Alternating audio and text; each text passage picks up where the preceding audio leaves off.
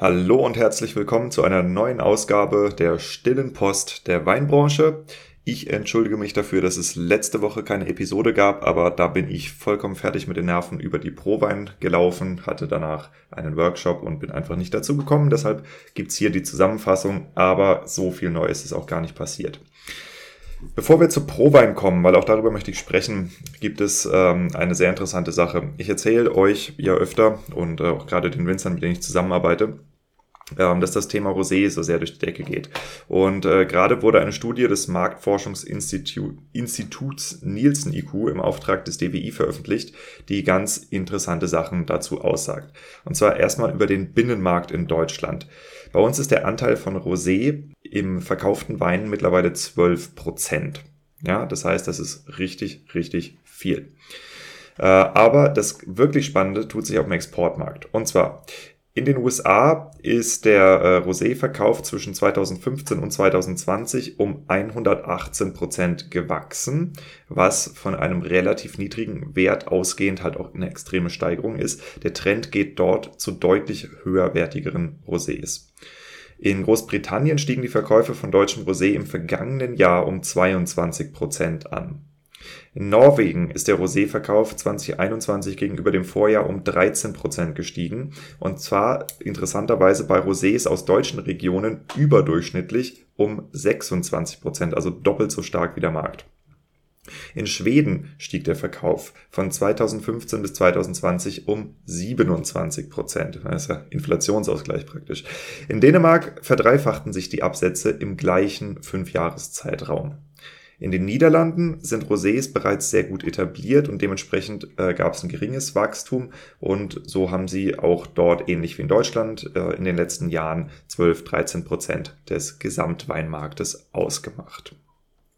Das ist noch eine interessante Sache und es zeigt vor allem, dass Rosés auch in den Feinwine-Bereichen echt angekommen sind und sich eben auch viel einfacher im Premium-Segment verkaufen lassen als im Basissegment. Das heißt, wenn man jetzt nicht einfach nur den stumpfen Saftabzug macht, sondern den Rosé als guten Rosé produziert, ja, und vielleicht auch mit einer Marke versieht. Ich meine, guckt euch diese Marking an, wie ich glaube, äh, Whispering Angel oder Minuti oder so gibt's ja verschiedene aus Frankreich, die gehen krass durch die Decke. Ja, und das ist das, worauf ich immer wieder rumreite. Das geht in Deutschland optimal auch.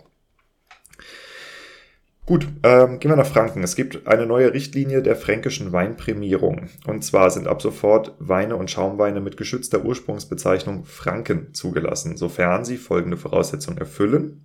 Qualitätsweine, Rot, Weiß, Rosé, Weißherbst, Blanc Noir, Rotling, sofern sie einen natürlichen Mindestalkoholgehalt von 81,2 Gramm pro Liter, was ungefähr 78 Grad Öxle entspricht, erreicht haben. Des Weiteren alle Prädikatsweine und alle Schaumweine. Ja, schauen wir uns die Prowein mal an. Habe ich als nächstes auf meiner Liste stehen. Und zwar die Prowein. Dieses Jahr rund 5700 Ausstellende aus 62, 62 Ländern es waren über 38.000 Facheinkäufer dort aus 145 Ländern. Das Ganze habe ich einer Pressemeldung von der Prowein entnommen. Zum Vergleich 2019, die letzte, die stattgefunden hat, ich glaube, das war sogar auch diese 25 Jahre Jubiläum, ne, waren 61.500 Fachbesucher da. Ne? Also diesmal 38.000, letztes Mal 61.000. Äh, die Prowein kam mir auch insgesamt relativ leer vor. Ich habe leider nicht mit sonderlich vielen Winzern sprechen können, weil ich gefühlt jedes DOCG und DO und was auch immer noch an Gebiets- und Landesweinwerbung da war, abgeklappert habe, um meine The Art of Selling Wine Reisen zu takten. Deshalb ich glaube, ich habe im Ernst irgendwie bei sowas wie sechs Winzern oder sowas am Stand äh, einen Besuch abgestattet kann ich jetzt nicht so viel darüber sagen, äh, wie das für die einzelnen Winzer war. Ich habe äh, unterschiedliche Sachen gehört. Die einen waren total happy, die anderen haben gesagt, es war eine Totalkatastrophe. Ähm, da kann ich mich nicht zu äußern, aber die Zahlen sprechen ja irgendwo für sich.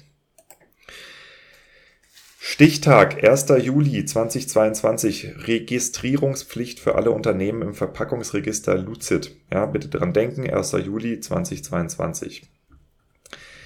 So, dann gibt's aus Rheinland-Pfalz was ganz Interessantes und zwar ab sofort startet mit der neuen Förderperiode 2022 bis 2027 die neue regionale Wirtschaftsförderung. Das hat die Wirtschaftsministerin Daniela Schmidt mitgeteilt. Damit erhalten mehr Regionen und somit auch mehr Unternehmen die Möglichkeit zur Förderung. Es geht konkret um rund 30 Millionen Euro, die alleine im Haushaltsjahr 2022 für neue Vorhaben abgerufen werden können. Die Anträge können ab sofort bei der ESB gestellt werden. Es werden Investitionen von Unternehmen gefördert, die die Wettbewerbsfähigkeit und Leistungsfähigkeit der Unternehmen steigern und einen wirtschaftlichen Erfolg für die Region erwarten lassen. Das können Investitionen in die Errichtung einer neuen oder der Ausbau einer bestehenden Betriebsstätte sein, Stichwort Vinothek, ja, die Diversifizierung der Produktion sowie die, falls ihr auf Rosé umsteigen wollt, sowie die grundlegende Änderung der gesamten Produktionsprozesse an sich sein. Ja, das heißt, man könnte auch den Ablauf ähm, der Weinbereitung verändern. Man könnte über Outsourcing nachdenken, über Fulfillment Center, über lauter so Themen. Es gibt sehr, sehr viele spannende Möglichkeiten. Zudem müssen durch die Investitionen neue Arbeitsplätze geschaffen oder bestehende gesichert werden. Dann gibt es für die Winzer in Trier auch noch spannende News. Und zwar, die Stadt Trier erhält für den Ausbau der Radachse von Trier Nord bis zum Trierer Hauptbahnhof Finanzhilfen des Bundesministeriums für Digitales und Verkehr in Höhe von rund 1,62 Millionen Euro. Ich äh, bin lange nicht in Trier gewesen, aber ein ausgebauter Radweg hat natürlich erstens für den Innenstadtverkehr gravierende Veränderungen, zweitens aber möglicherweise auch für Radrouten, die entlang des Ortes oder durch den Ort laufen und dementsprechend Potenzial für Laufkundschaft bzw. Fahrradkundschaft bieten. Gehen wir weiter zu den anstehenden Weinpreisen, wo ihr einreichen könnt. Bis zum 3. Juni, Juni, also Juno 2022 ist die Teilnahme am internationalen Grauburgunder Preis noch möglich. Die Teilnahmegebühr beträgt pro angemeldetem Wein 90 Euro zuzüglich Mehrwertsteuer. Dann findet der PV Wine Award International am 7.10.2022 statt. Für Verbandsmitglieder werden Sonderkonditionen angeboten. So profitieren Mitglieder von PV International oder PV Deutschland, nehme ich mal an, sowie Ecowin, Bioland und Demeter von einem 10% Partnerrabatt. Damit bin ich erstmal durch. Noch ein Aufruf von mir und zwar ähm, erarbeite ich gerade mit Geile Weine zusammen einen Jungwitzer Adventskalender. Dafür suchen wir Teilnehmer und zwar handelt es sich konkret um zwölf Weingüter, die zusammen einen Jungwinzer Adventskalender machen. Es wird 1500 Kalender produziert geben. Der Verkauf findet natürlich über die angebundenen Händler aus meinem Netzwerk statt und auch über die teilnehmenden Betriebe.